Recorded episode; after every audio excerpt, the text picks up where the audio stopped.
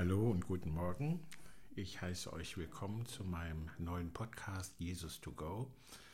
Heute nicht mit einem Gleichnis, sondern mit Aussagen, die Jesus gemacht hat.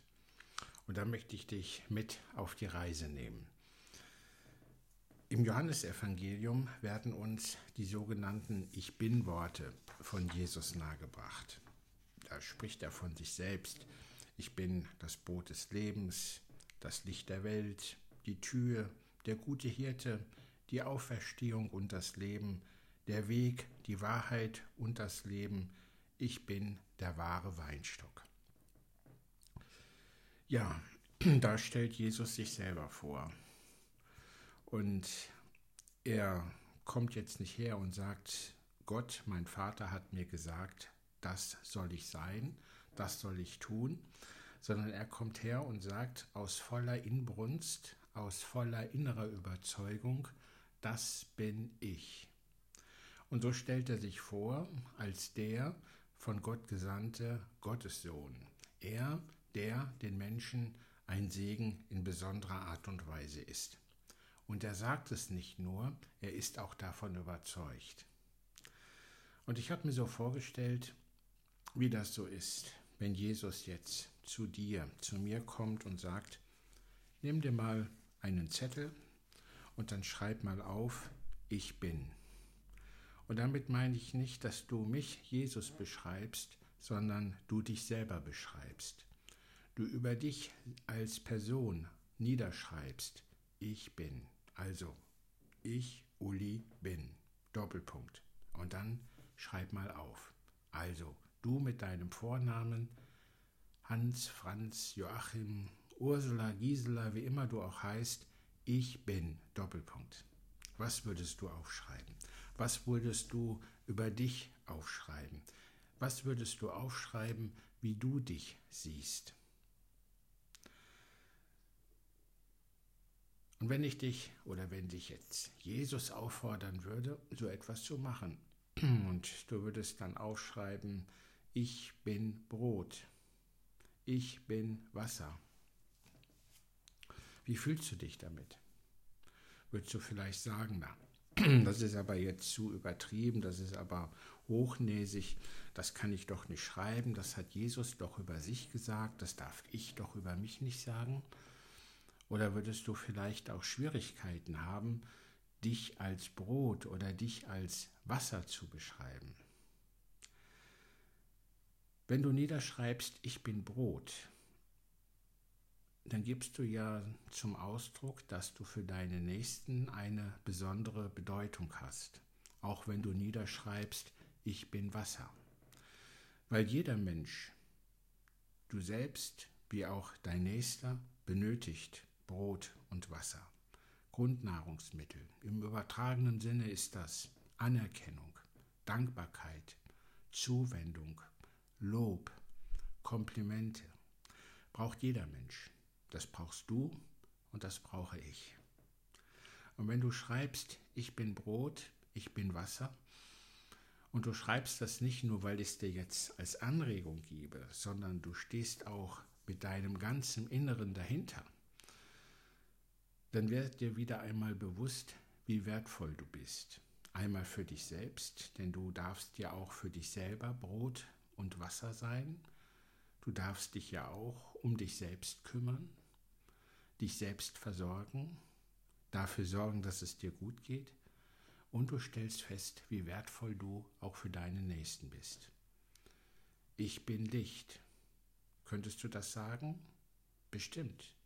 Bestimmt hast du auch anderen Menschen Orientierung gegeben oder auch für Orientierung bei dir selbst gesorgt. Ich bin Tür. Die Tür steht für Veränderung, für Mut bei dir selbst und auch bei deinem Nächsten, wo du zu Veränderungen beigetragen hast, wo du mit deinen Gedanken, mit deinen Taten dem anderen Mut gemacht hast. Ich bin Hirte.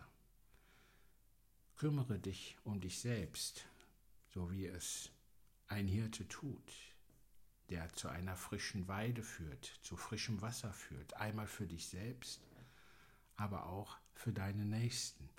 kümmere dich um deine Nächsten. Das sind kleine Anregungen nur, die uns Jesus aber auch mit den Ich bin-Worten gibt. Zum einen beschreibt er sich selbst aus voller Überzeugung, aber er macht uns auch Mut, uns auch einmal selbst zu beschreiben. Einmal, wie sehen wir uns? Erkennen wir, dass wir Gottes Kinder sind, dass wir von Gott geliebte Menschen sind, dass wir in uns Göttliches tragen.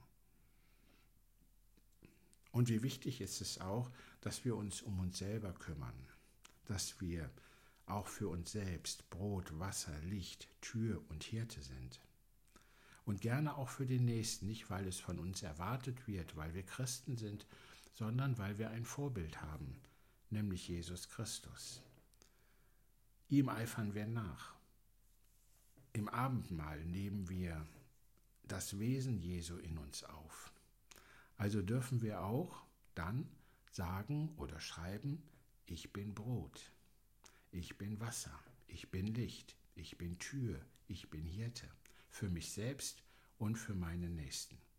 Wenn wir uns in so einer Übung üben, dann mögen auch schlechte Glaubenssätze über uns an Bedeutung verlieren. Dann nimmt Selbstliebe, die ja sehr wichtig ist, die uns Jesus als ein eins der obersten Gebote ja mitgegeben hat, nimmt Selbstliebe in uns zu. Stehen wir vor dem Spiegel, strahlen uns an und sind dankbar, dass es uns gibt und dass Gott uns geschaffen hat und dass wir auch für andere ein Segen sein können. Von daher mögest du dich jetzt heute Morgen oder heute oder auch in den nächsten Tagen inspiriert fühlen, dich einmal hinzusetzen, dich zu fragen, oder aufzuschreiben, ich bin. Und dann mal in dich hineinzuhorchen. Und wenn da etwas ist, was Unschönes, dann frag dich, wo kommt das Unschöne her? Ist das wirklich von dir oder hast du das übernommen von jemand anderem?